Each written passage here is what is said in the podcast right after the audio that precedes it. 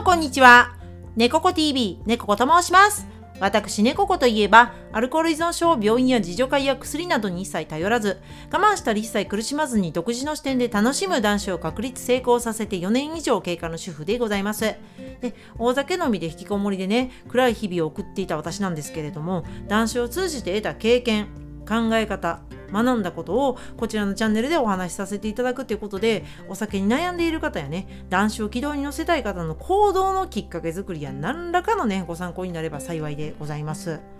で私ねここの男子関連の他の動画につきましては当チャンネル内の再生リストに男子に関する動画という再生リストがございましてそちらにアーカイブが200本以上ございますのでそちらもねぜひ合わせてご覧いただけると嬉しいです。であとねこちらのチャンネルチャンネル登録をいただけますと私ねここ大変励みになりますのでぜひぜひよろしくお願いいたします。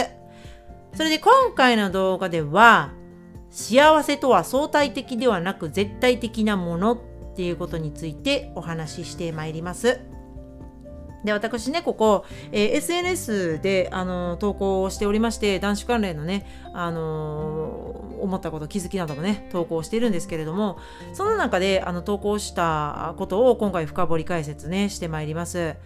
で、えー、今回、あのー、解説させていただくとかね深掘りさせていただくのが断週1620日経過の時、まあ、最近だったんですけれどもこの撮影時点で、えー、その時に、あのツイートしたことをね投稿したことをねお話ししてまいります。まず投稿文を読んでまいります。こちらなんですけれども日々忙しくて忘れがちだけど幸せは誰かと比べられない絶対的なもの。環境に優劣功を続けるのは不幸の始まり。今を生きて目の前のことに自分なりに取り組めていて家があって食べるご飯があって眠る場所があって何より無事に命があって自分が自分であることで幸せはすでに完成されている。っていうことをね投稿いたしました。はい。私ねここあのー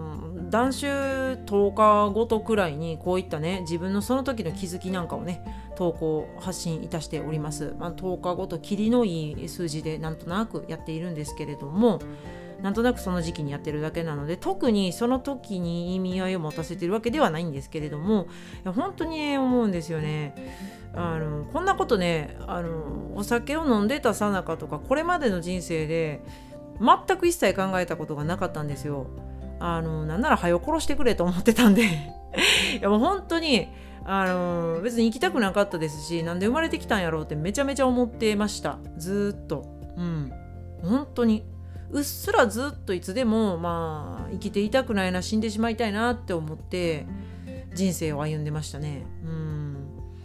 なんか今ちょっと調子よくいってる時とかでもねなんかそのうちあかんくなるんちゃうのみたいななんかうん、うっすらとした不安もなんか知らんけど抱えながら生きてたんですけれども本当にね断酒4年も4ヶ月ぐらいかな。大体それぐらいなんですけれども、うん、それぐらいね経過してくると本当に不思議なんですけどなんか自分の絶対的な幸せっていうものをすごく見ることができるようになったなと思うんですよね。でそれに伴ってえ人と比べるっていうことがなくなりますよね。でそうすると不思議なもんでなんかあなんかもう今生きているここにいるっていうことでこういったね活動させていただいたりとか一生懸命やってきたよなとかこれからも一生懸命やっていきたいなっていうことでもうええんちゃうんかなっていうかええんちゃうんかなっていうのはもうなんかもうやらんでいいやろっていうかそういうことではなくてですねあのー、十分幸せだなと、はい、思うし恵まれているなっていう、うん、ことですよね。そういうことがねあのなんか自然と思えるようになりましたね。うん。これすごい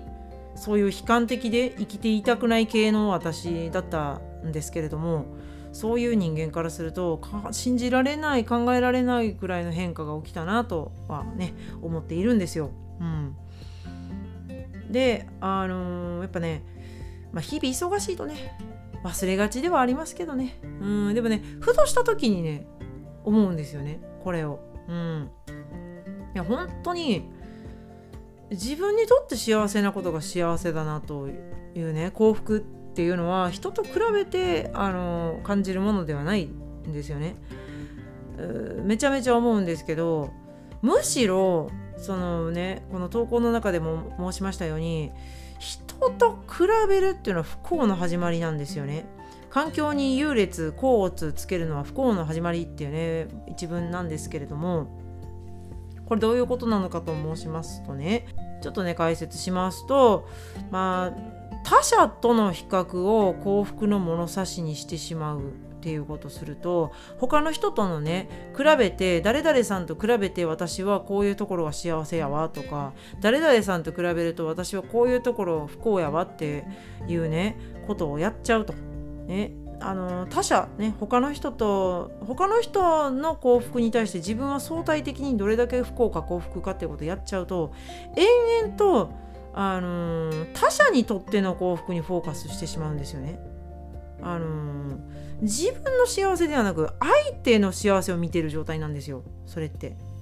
あの比べる比較対象をする相対的にその見る人の対象者の幸福っていうものを見てるんですよ。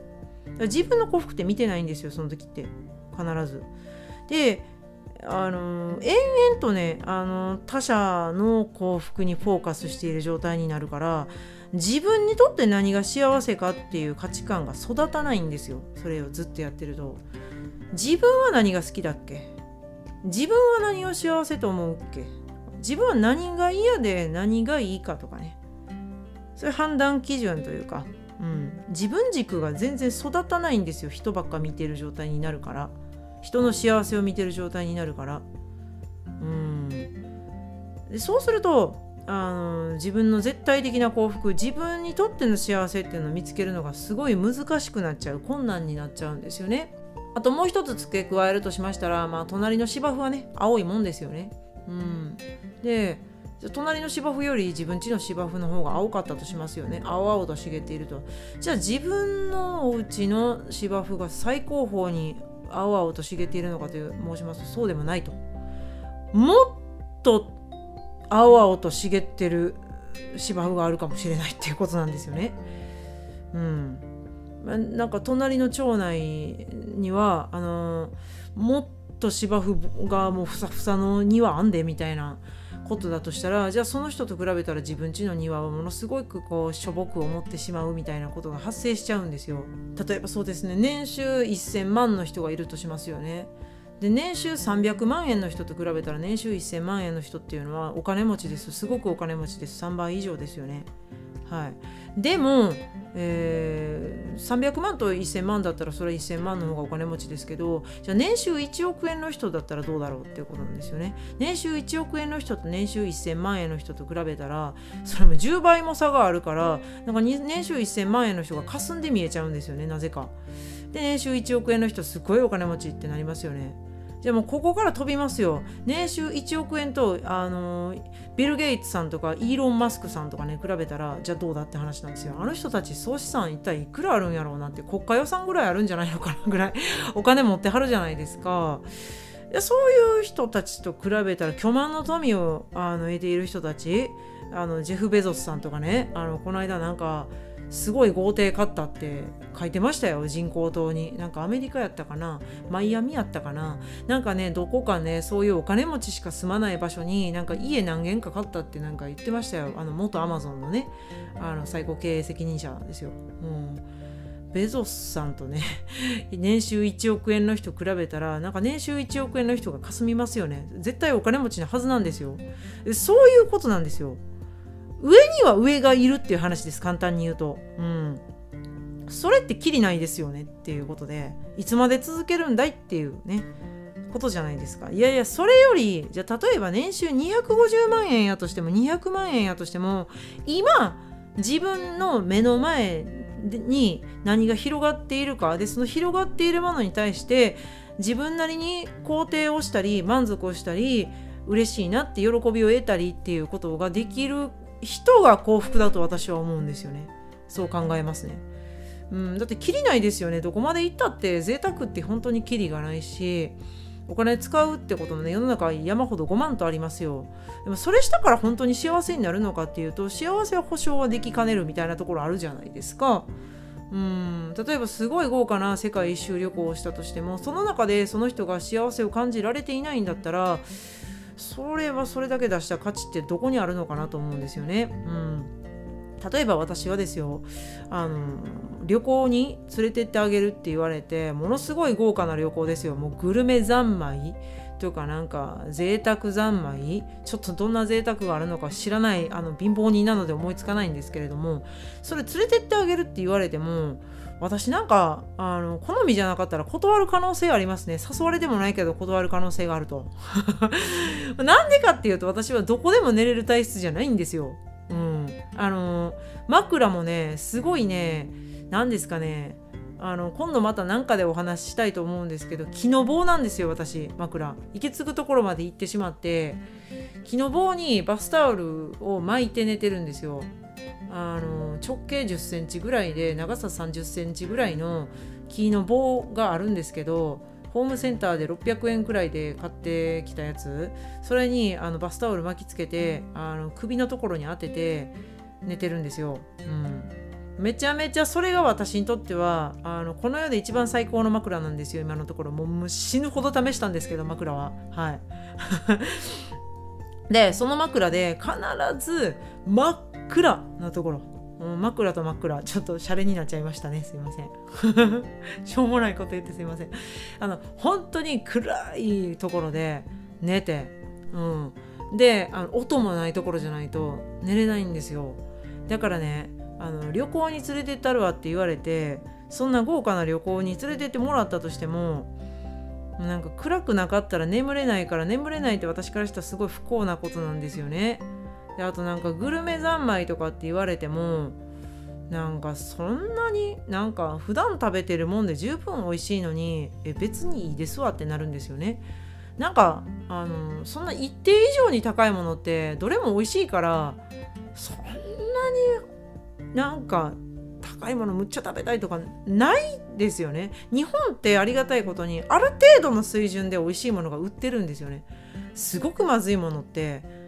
数十年前と比べたらなくなったと思いますよ、うん、何買っても大体美味しいんですよ、うん、だからそんな贅沢とかな。そんなにいいですわって思うんですよ。買い物も興味ないし買い物は労働だと思うんで考えるの疲れますしね。そんななんかカバンも何個か大きさ別に何個か用途別に何個かあったら十分なんですよね。うん、高いものじゃなくてもいいものってすっごいあるしいっぱい、うん、それだったらそんなお金があるんやったら核シェルター買ってくれよって思いますね。はい。あの核シェルターで寝たいんですよ。なんでかっていうとあの音もないし光もないからはい。めちゃめちゃ快適なんちゃうんって思ったりするんですよね。そう。話むちゃくちゃすいません。あの私の話になってしまって本当に申し訳ございませんでした、はい、ただちょっとねあの例えで申し上げたんですけれども話をねすいません。めちゃくちゃ戻しますけれども人と比べて幸せを感じるとかじゃないっていうことですよね。私にとっての幸せはその木の棒の枕で自宅の真っ暗な音もない部屋で寝るっていうことが幸せなんですよ。はい。あの別に海外旅行に行ってなんかすっごい豪華な部屋で寝ることが私の幸せではないんですよねそういうことなんですよ自分なりの幸せっていうのは何かなって考えた時に例えばですよすごい贅沢な暮らしをしている人とかあのすごい贅沢三昧な日々、まあ、海外旅行とかむっちゃ行ってる方とかとか見ても、えー、あそういうのが好きなんですねぐらいなんですよね私が思うのって。何がおもろいんやろなみたいな。ええなどこでも寝れてとかって思うくらいですよせいぜい、うん、それがなんか他者と比較してその不幸にならないメンタリティーを築けてきたのかなとも思うしそういう考え方にシフトしていくと本当に羨ましくなるってことがなくなりますしあの比べられないものだから幸せっていうのが大切なんだなって思うんですよ。何でもないこと自分にとってはでも大切なことなんですよ幸せっていうのは。うん、本当にねあのその幸せの条件っていうのはあのこの投稿にも書きましたようにね今を生きているっていうことなんですよ。今生きてるなっていう息をしているなっていうこと目を開いているものを見ているなとか心臓が動いているなとか、うん、自分の足で立ったり座ったりしているなとか喋れているなとかそういうことのレベルなんですよ。今を生きてることがね幸せ。であの目の前の起こっていることに自分なりに幸せになるために駆け上がっていけてるかってことですよね取り組めているかってことですよねで今囲まれている環境の中でちゃんと食べるご飯があるとかね、眠る場所がある、ね、私だったら真っ暗な部屋で木の棒で寝るっていうね、はい、木の棒枕にして寝るっていうねそういう場所がある。でね何よりね無事に命があるっていうこと、うん、そういったことがもうすでに幸せやんっていうことなんですよね。うん、なんでかっていうとその理由は非常に説明が、うん、難しいですね。だってもう完成されてるんですよそこで。うん、もうそれ以上ね紐解けないというかそれ以上分解できないですよね。だってもうすでに完成されてるんですよ人がね自分が自分であるっていうことが。うん、あのねあのオリジナルなんで一人一人が。いないんですよ。比較対象なんかないんですよ。そんなものは幻想なんですよ。それは物を買わせたい人が煽るっていうねそういうための思考でもありますよ。だからね、あのー、商売をする上でそのなんかね物を売る際に相手を不安にさせる。このままじゃまずいですよって思わせるっていうことも手法としてあるそうなのでそういったことで物って売れたりするんですよ。うん、物を売りたい人のそれ戦略なのかなとも思います。あのまあ、それだけじゃないと思いますけどそれは結構あると思います。なので今自分めっちゃ満足してるやんとかご飯おいしいなとか生きてるな今日もとかほんまきれいごと抜きであの比べるもんじゃないんですよ。だって人が贅沢してようがどんだけ金持ちやろうが別にそれ自分の幸せかどうかって分かんないですよね。本当にじゃあその人に自分がなったとして本当に幸せ感じれるかって言ったら感じれないかもしれないですよ。うん。イーロン・マスクぐらいお金あったとして例えばもう明日イーロン・マスクに転生したとしますよ。でもそれって本当に自分の幸せかなって考えた時に幸せじゃない可能性が大いにあるんですよね。うん。なんでかというと自分の好みとかあの自分の考え方とか性格とかこれまでの経験とかに全く合わない可能性があるんですよ。全くハマらない可能性があるんですよ。綺麗事ではなく本当に一人一人全然違うオリジナルなんであの人の幸せは自分の幸せではないんですよね、うん、もしかして不幸かもしれないですよ。自分がイーロン・マスクになったら、うん、不幸かもしれない。私は自分がイーロン・マスクに転生明日したとしたらめっちゃ不幸やと思います。はい。ちょっとしんどい人生やろうなと思いますね。知らないですよ。何も知らないから言うてるだけなんですけど私はああいう暮らし方はきっと合わないししたくないだろうなって思うんでお金がたとえいくらあったとしても人をコントロールするようなそういうこともしたくないし、うん、なんかもう会社とか解散みたいな感じにしたくなるかもしれないです場合によっては。寄付とか寄付とかした方がええんちゃうとかって考えたりするかもしれないですあの今美味しくご飯が食べられない人が地球上にはいるっていう考えるとなんかそれ金要件持っててなんか何になるんやろうとか 思うしみんながなんかちょっとずつ美味しいご飯ねみんながちょっとずつ幸せな方が大事なんちゃうんとかって思うんですよね。うんなんかまあね綺麗事に聞こえたら申し訳ないですけどほんまにそう思いますね。うん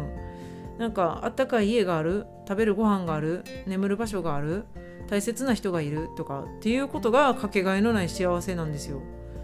それがないっていうことがすごく辛いことだしあのそういった人が一人でも地球上から少なくなっていくっていうことが世界平和なんちゃうんかなと思うんですよね。うんまあ、ちょっと世界平和の話にまで行っちゃったんですけど まあ、とにかくあの話を大元に戻しますと幸せっていうのはもうオリジナルなんですよ。あの幸せの形っていうのも人の形と一緒ぐらいあの全く同じものはないんで、はい、幸福はその人だけのものです。はい、人と一緒の幸福もないですし、はい、だから比べる必要も全く一切ないし比べると不幸の始まりなんですよ逆に、うん、上には上がいるしあと何よりもあの人の幸せを見てしまうから自分の幸せがちゃんと作れなくなっちゃうので自分の幸せに集中するべきなんですね。はい。それが一番楽になるしあの自分の幸せに近づくための、まあ、最大にして最高の条件かなとも思うんですよね。勝手ながら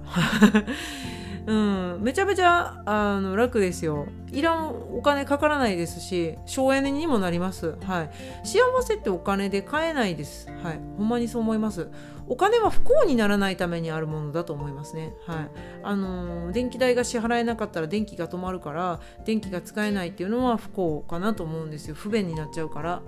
うん、やっぱ辛いじゃないですか。例えば今だったら暖房がね、寒い時期はね、暖房が使えない。とかで不幸じゃないですか。で暑い時期だったら冷房が使えない。ね。冷房が使えないのはもうあの地域によっては死活問題ですよ、はい、命に関わってくるからね。そういうようなことですよね。お金っていうのは、うん、あの不幸にならないためのアイテムであって幸せになるためのアイテムではないのかなと思いますね、うん、そうであってそうでないと思います。はい。なので幸せの基準っていうのはあの自分だけが作り上げていっていいものだし人と比べなくていいのでゆっくりと時間をかけてこう連成させていくって感じですかね。そういうイメージで少しずつ自分の幸せ集めをしていて大切にして磨いていっていただきたいなと思うんですよね。はい。私もねどんどんとその幸せづくりをね自分なりにもしていってその中で気づいたことをまたねこちらでもねお話ししていければいいかなとはい考えております。今回はねまあちょっと断酒とはあのすごい近いテーマではないですけどでも人と比べるっていうことで気持ちがギスギスしてまあちょっとお酒をあの飲んでしまったりっていうことにもつながるんじゃないかなと思うんですよね。うん。まあね、あの男子マインドを作る中でこの幸せとは相対的ではなく絶対的なものっていう考え方を持っていただきたいなと思ったのでお話今回させていただきました。はい、ではこちらの動画よろしければグッドボタン、チャンネル登録もいただけると大変励みになりますのでぜひぜひよろしくお願いいたします。ではまた次回の動画でお会いいたしましょう。最後までご視聴いただきましてどうもありがとうございました。チャンネル登録、グッドボタンよろしくお願いします。